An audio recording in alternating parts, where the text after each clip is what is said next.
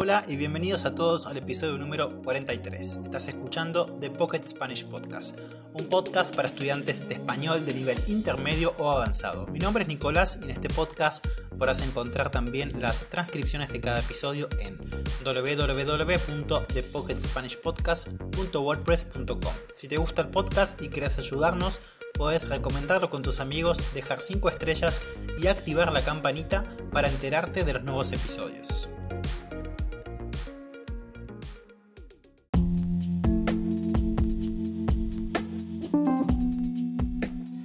Buenas, buenas, bienvenidos a un nuevo episodio, bienvenidos a todos, ¿cómo están? Espero que estén muy bien.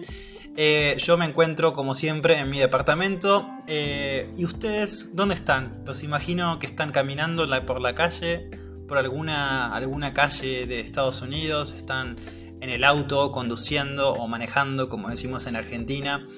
Alguna gente probablemente está en Brasil, en la playa o caminando por la calle o también en el auto, ¿por qué no? Algunos de ustedes seguramente están limpiando, mientras me están escuchando están limpiando o están comiendo o están cocinando. Bueno, cuéntenme qué están haciendo, qué, qué cosas les gusta hacer mientras escuchan el podcast. Eh, yo particularmente cuando escucho podcast generalmente estoy eh, o caminando o estoy limpiando o también a veces cocinando. Una de las cosas que, mm, que, no, que generalmente no hago mientras escucho podcast es comer. Por ejemplo, para mí el, momento de la comida, del almuerzo o de la cena es como más sagrado y solamente eh, me concentro en la comida. Porque, para, o sea, para mí la comida es como sagrada, es algo sagrado, entonces tengo que comer. En ese momento como solamente y no escucho eh, podcast. A veces me gusta mirar videos, sí, pero un podcast no, porque un podcast en otro idioma necesita como eh, necesito como más concentración. Entonces, si estoy concentrado en el podcast, no puedo disfrutar de la comida. Eh, no sé si a ustedes también les pasa eso. Eh, bueno, me pueden comentar si ustedes escuchan el podcast mientras cenan o mientras almuerzan. bueno, así que nada, eso, los imagino, los imagino a ustedes caminando, cocinando, limpiando, no sé, manejando, etc. bueno, antes de empezar con el podcast, quiero recordarles que pueden eh, sumarse a la comunidad de Patreon. si tenemos eh, cuatro clubs de conversación por mes. Eh, en el cual hablamos sobre diferentes temas. Cada semana hablamos sobre un tema diferente y es una buena oportunidad no solamente para practicar tu español conmigo y otros miembros, sino también para socializar y conocer a gente nueva. ¿sí? También lo que quería decirles es que si les, si les gusta el podcast, pueden ayudarnos dejando 5 estrellas, como dije, perdón, 5 estrellas como dije en la introducción. Eso ayudará a que el podcast siga creciendo y más personas lo conozcan.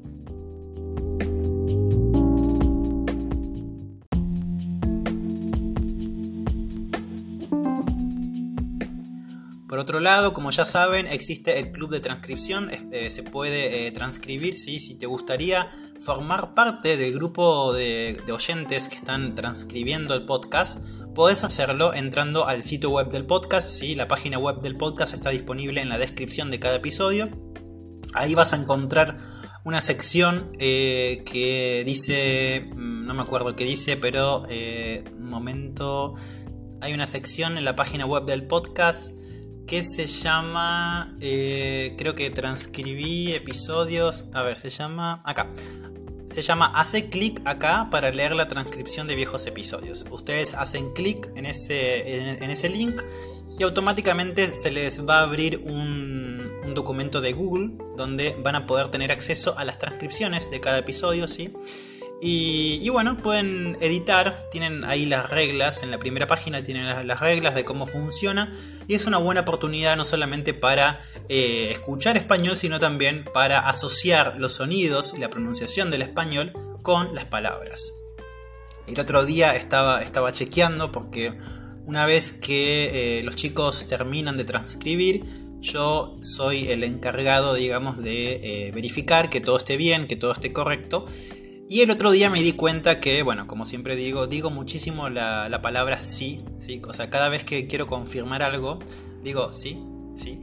Y es impresionante la cantidad de veces que lo digo. Así que este, este, en este episodio voy a intentar no decirlo, aunque ya sé que lo dije. Pero eh, voy a intentar decirlo eh, menos.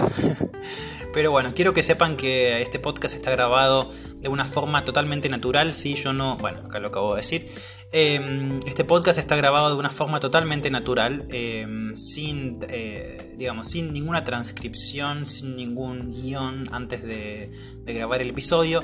Así que por eso cuando, cuando se hacen podcasts de esta manera, de una forma más, natural, surgen este tipo de... En español se llaman como muletillas. ¿sí? Muletillas son estas palabras que nos ayudan a formar nuestro, nuestro discurso, nuestro mensaje para que la otra persona lo entienda mucho mejor. Eh, eh, o sea, en otros idiomas también existe y en español eh, también lo tenemos. Entonces, bueno, quiero que sepan que es algo natural, pero no me gusta decirlo tantas veces porque no me gusta cómo, cómo se escucha el podcast con, este mensaje así tan repetitivo, ¿no? Así que bueno, eso, esas son todas las novedades que tenemos. Bueno, no son novedades, sino que son recordatorios, ¿sí? Para que, bueno, para que tengan en cuenta.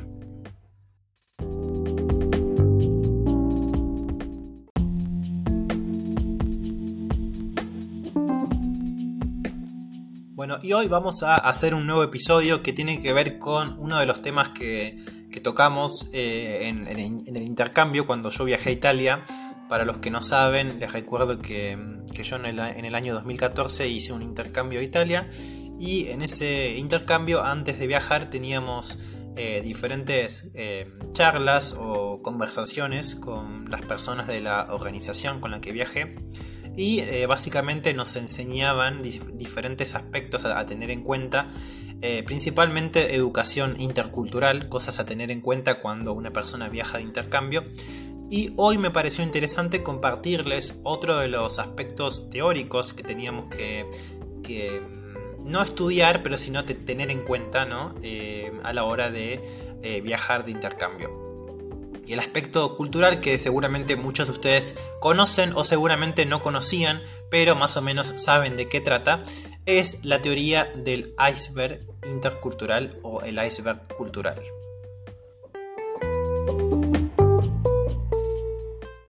Antes de entrar en este tema me gustaría primero definir dos conceptos importantes eh, para hablar sobre este tema. El primero es estereotipo. Un estereotipo es una creencia a menudo generalizada, simplificada y también inexacta, que se tiene sobre un grupo de personas o cosas que comparten ciertas características comunes. Estas creencias suelen ser simples y a menudo se basan en suposiciones sin fundamento.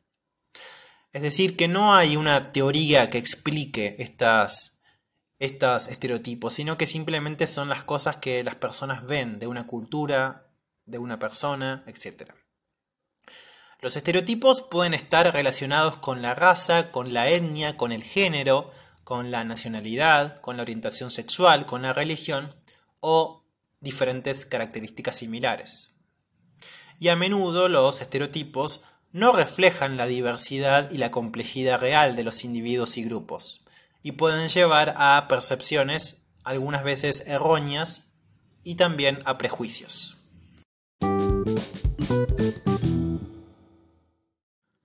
Otro concepto que me parece importante definir es el prejuicio. Es una actitud negativa o positiva hacia un grupo de personas o individuos basada en sus características como su raza, su religión, el género, la orientación sexual, la nacionalidad, entre otros. Los prejuicios generalmente son negativos y pueden llevar a situaciones de discriminación o de juicios injustos contra las personas debido a su pertenencia a un grupo en particular.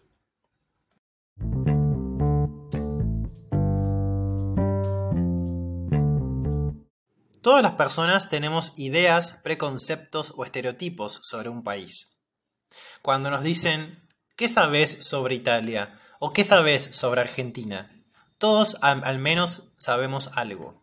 El fútbol, la comida, aspectos sobre la cultura, aspectos sobre la música, o tal vez conocen algún famoso, alguna persona famosa. Todos conocemos algo sobre algunos países del mundo. Por supuesto, hay países que para nosotros pueden ser desconocidos, porque nunca hemos escuchado hablar de ellos, o simplemente porque no, no tuvimos nunca ningún eh, momento de cercanía con algunas personas de este país. Seguramente todas estas ideas y conceptos que tenemos sobre un país tienen que ver, como dije antes, con la gastronomía, con la comida, con algunas tradiciones, con algunos edificios, con algunas personas famosas. Eh, tal vez tiene que ver con la literatura, tiene que ver con el deporte, etc. Esta es una idea general que todas las personas tienen. Pero ¿alguna vez se pusieron a pensar por qué esta gente escucha esta música? ¿O por qué, por ejemplo, en Argentina tomamos mate? ¿O qué significa el mate para nosotros? ¿Por qué, por ejemplo, los italianos eh, comen o tienen una gastronomía tan, tan buena y para ellos es tan importante la comida? Bueno, seguramente ustedes no lo saben, o muchos de ustedes no saben, porque estos aspectos son indirectamente visibles, es decir, son cosas que no podemos ver a simple vista si vamos de vacaciones a un país. Son aspectos más profundos de la cultura y que tal vez tengamos que tener algún, algún momento de cercanía con algún nativo del lugar para que nos hable sobre este tema. O también haber vivido por mucho tiempo en este país para conocer cuáles son los valores y cuáles son las ideas o la historia detrás de todas estas cosas superficiales. Pensemos la cultura como un iceberg. ¿Saben todos lo que es un iceberg? Es una porción de hielo que generalmente flota en el océano o en el mar, ¿sí? y que tiene dos partes. Una parte que está sobre la superficie del agua y una parte que no podemos ver porque no es visible. Y generalmente esta parte es mucho más grande que la parte superior, que la parte que, que sí podemos ver. En el año 1976, Edward Hall desarrolló esta teoría del iceberg para analizar las culturas.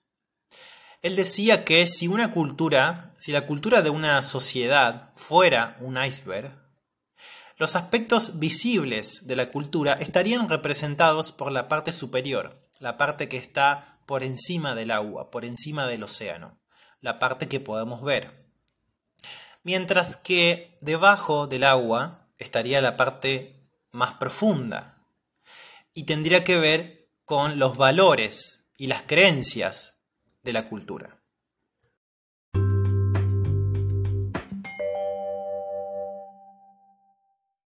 Hall sugiere que la única forma de ver los aspectos culturales internos o profundos de otros es mediante la participación activa en la cultura. Cuando alguien entra por primera vez en una nueva cultura, solamente los comportamientos más evidentes se pueden ver. Por ejemplo, si una persona viene de vacaciones a Argentina y va, por ejemplo, a los parques, seguramente va a ver a mucha gente tomando mate.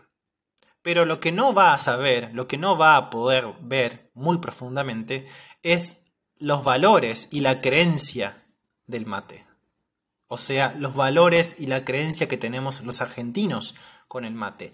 La profunda relación que tenemos con el mate. Así, y, un, y o sea, con esto podemos hacer muchísimos ejemplos. Piensen en todos los estereotipos que ustedes tienen sobre un país o sobre las cosas que saben de un país. Por ejemplo, no sé, en Italia que comen todos los días pasta. Entonces, un, un, turista que va dos días a Roma y que ve gente comiendo pasta, seguramente no va a poder saber cuál es la verdadera historia de la pasta o cuál es la verdadera relación que tienen los italianos con la pasta. Si va a Japón y ve a las personas que comen sushi, por ejemplo, o que tiene ese estereotipo de que todas las personas comen sushi, probablemente estando dos o tres días en Tokio no va a poder conocer la historia del sushi y por qué verdaderamente se come sushi o cuál es la, eh, cuál es la verdadera conexión que tienen los japoneses con esa comida. Hall nos dice que a medida que uno pasa más tiempo en ese país, en esa cultura, obviamente la persona empieza a descubrir cuáles son las creencias, cuáles son los valores y los patrones de pensamiento que tienen las personas para hacer ese, ese para tener, digamos, ese comportamiento. A medida que una persona extranjera pasa tiempo en Argentina, se va acostumbrando, por ejemplo, a tomar mate y empieza a descubrir cuál es la verdadera relación que tienen los argentinos con el mate. ¿Verdaderamente todos los argentinos toman mate? ¿Verdaderamente lo toman todo el día o solamente en la mañana? ¿Lo toman escuchando música o, o solamente cuando desayunan, por ejemplo? ¿Lo toman en los parques o también solamente o, o también en la casa? Bueno, muchísimos aspectos que tienen que ver con un, una cosa tan superficial que una persona puede ver eh, cuando viene de vacaciones solamente, pero que a medida que pasa el tiempo y estando eh, en el país y quedándose a vivir por, mucho más tiempo, puede realmente conocer cuáles son los verdaderos valores y, por así decirlo, si nos quedamos con la teoría del iceberg, conocer eh, la parte más grande de la cultura, ¿no? La parte que está debajo del nivel del agua.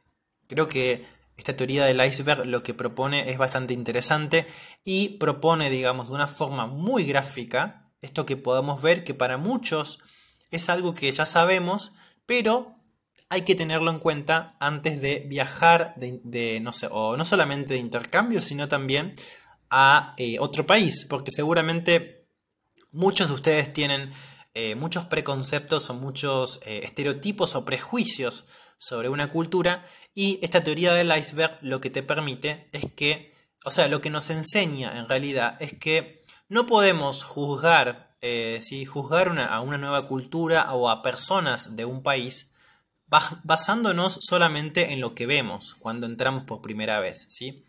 Por ejemplo, imagínense que ustedes vienen a Argentina sin saber sobre el mate, sin saber nada sobre el mate, y ustedes piensan que es una droga. De hecho, es muy común. Em, yo sé que es muy común, por ejemplo, en los aeropuertos de argentinos que han ido a otros países y tienen la, la yerba ¿no? para el mate. Em, hace poco hice, hice, un episodio sobre el mate, así que si, quieren escucharlo, eh, no me acuerdo qué número era de episodio, pero pueden escucharlo para los que no saben qué es el mate. Em, muchos argentinos cuando viajan al exterior, al extranjero, llevan el mate, por supuesto, y hay otras personas de otros países que piensan que es droga, ¿sí? lo catalogan como una droga. O sea, eh, principalmente la policía o eh, la, guardia ¿no? del aeropuerto piensa que es una droga. Y después, obviamente, descubren que no.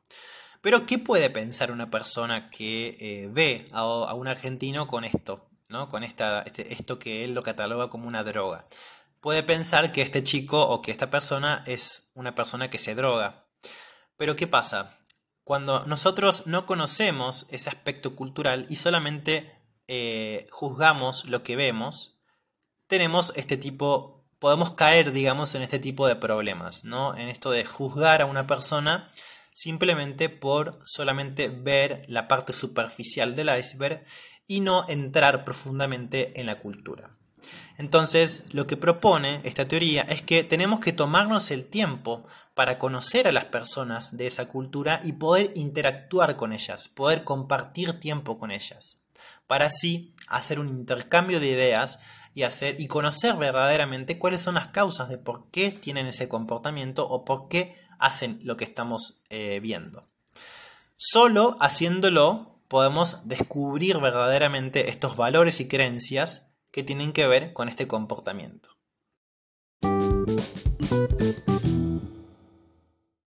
Bueno, muchos se preguntarán ahora para qué estábamos usando este, esta teoría antes de viajar de intercambio, ¿no? ¿Para qué se usa esto en los estudiantes de intercambio? Bueno, simplemente para que los estudiantes vean y tengan, puedan ver básicamente cuáles son sus estereotipos que tienen antes de viajar de intercambio sobre el país que van, al que van a viajar. Por ejemplo, si yo viajé a Italia, tenía básicamente que escribir todas las, las cosas superficiales que conocía sobre Italia y después, poco a poco, básicamente cuando después de seis meses que, que volví de intercambio, uno puede escribir cuáles son los valores o básicamente el por qué que los italianos hagan las diferentes cosas que uno puede ver en la parte superficial, ¿no? Por ejemplo, yo puedo decir que eh, en la parte más profunda del iceberg puedo, puedo escribir, por ejemplo, la palabra familia, porque yo sé que en Italia la familia es muy importante, entonces puedo escribir alta conexión familiar, por ejemplo. Eh, que eso es un concepto que tal vez si uno va a Italia como turista no lo puede ver. ¿Sí? No pueden ver eso. Pero una persona que, vive en Italia, que vivió en Italia, puede saber que en Italia la conexión familiar es bastante importante y eso, y eso explica muchas características eh, superficiales que pueden ver los turistas en la parte más eh, superficial del iceberg. Bueno, para darles algunos ejemplos, acá estoy viendo un iceberg, ¿sí? Y para darles algunos ejemplos para que entiendan mucho mejor los dos conceptos, en la parte superficial del iceberg podemos ver aspectos como las tradiciones, la forma de vestirse, la vestimenta, la música del país, también las comidas típicas, ¿sí? todo lo que es superficial de una cultura que en realidad el iceberg es muy poco, la parte superficial es, es muy muy chiquita lo que vemos, tiene una parte mucho más profunda. Y eso aparece, o sea, es visible, lo podemos ver, cuando llevamos ya mucho tiempo en el país. ¿Cuáles son esas, esas, esas características profundas que podemos ver? Por ejemplo, podemos entender el concepto de amistad, ¿sí? ¿Qué significa la amistad para los argentinos? ¿Qué es la amistad en este país? ¿Qué significa la amistad? ¿Es diferente mi concepto de amistad al concepto que tienen los argentinos? Podemos entender el concepto de belleza también. ¿Qué entienden los argentinos por belleza? ¿Se preocupan mucho por la belleza o no se preocupan mucho por la belleza? La concepción de grupo, ¿sí? ¿Qué, entienden los argentinos por grupo? ¿Sí? ¿Les gusta estar en grupo o no les gusta estar en grupo, por ejemplo? Así como podemos entender la concepción del grupo, también podemos entender la concepción del individuo. Por ejemplo, la definición del bien y el mal. ¿Qué cosas están bien hacer en la cultura o qué cosas están mal vistas? ¿sí? ¿Qué cosas tal vez para los argentinos está bien visto y qué cosas están mal visto? Las formas de resolver problemas. ¿sí? Estas cosas no las ven los turistas. Los turistas que vienen a Argentina o los turistas que, que visitan un país por una semana o incluso por tres días no pueden conocer el concepto de belleza, no pueden conocer el concepto de amistad que tiene la cultura. Entonces, bueno, este, esta teoría, esta, esta actividad, me parece algo súper interesante porque, como dije antes, nos permite de alguna forma evitar que tengamos estos prejuicios, ¿sí? Porque los prejuicios tienen que ver con una, una actitud más negativa hacia los estereotipos que tenemos, ¿sí? Entonces, al momento de tener un estereotipo, que es totalmente normal tener estereotipos, Intentemos primero, antes de tener un prejuicio, ¿sí? antes de juzgar la cultura, intentemos informarnos, intentemos buscar información sobre por qué en Argentina se toma mate. En Argentina el mate no es una droga, ¿sí? como muchas personas pueden pensar. El mate tiene una historia y es, forma parte de la tradición. ¿sí? O por ejemplo, si nosotros decimos, no sé, voy a, voy a decir un ejemplo, los argentinos son todos impuntuales. Esto es un prejuicio que estoy teniendo, porque en realidad no todos los argentinos son impuntuales. Y yo debería ver cuál es la causa de por qué, digamos, por qué se dice eso.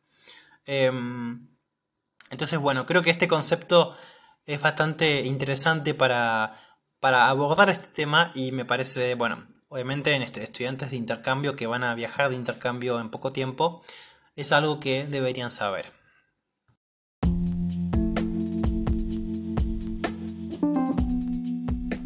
Así que bueno, espero que en el episodio de hoy hayan aprendido algo y hayan aprendido este nuevo concepto intercultural que seguramente no conocían. Y bueno, les puedo preguntar eh, para que me respondan, pueden enviar un correo electrónico a pocketspanishpodcast.com o me pueden escribir en el Instagram del podcast si alguna vez han tenido un concepto, digamos, un prejuicio sobre una cultura y después se dieron cuenta que no era tan así. Seguramente ustedes tenían algún, algún prejuicio sobre una cultura, sobre las personas de un país y después se dieron cuenta que no era tan así. Por ejemplo, em, por ejemplo, muchas personas piensan que, no sé, en toda Latinoamérica las personas bailan salsa o bailan bachata y después viajaron a Argentina o viajaron a, no sé, a Chile y en estos países la, la salsa o bachata no es algo tan, tan común.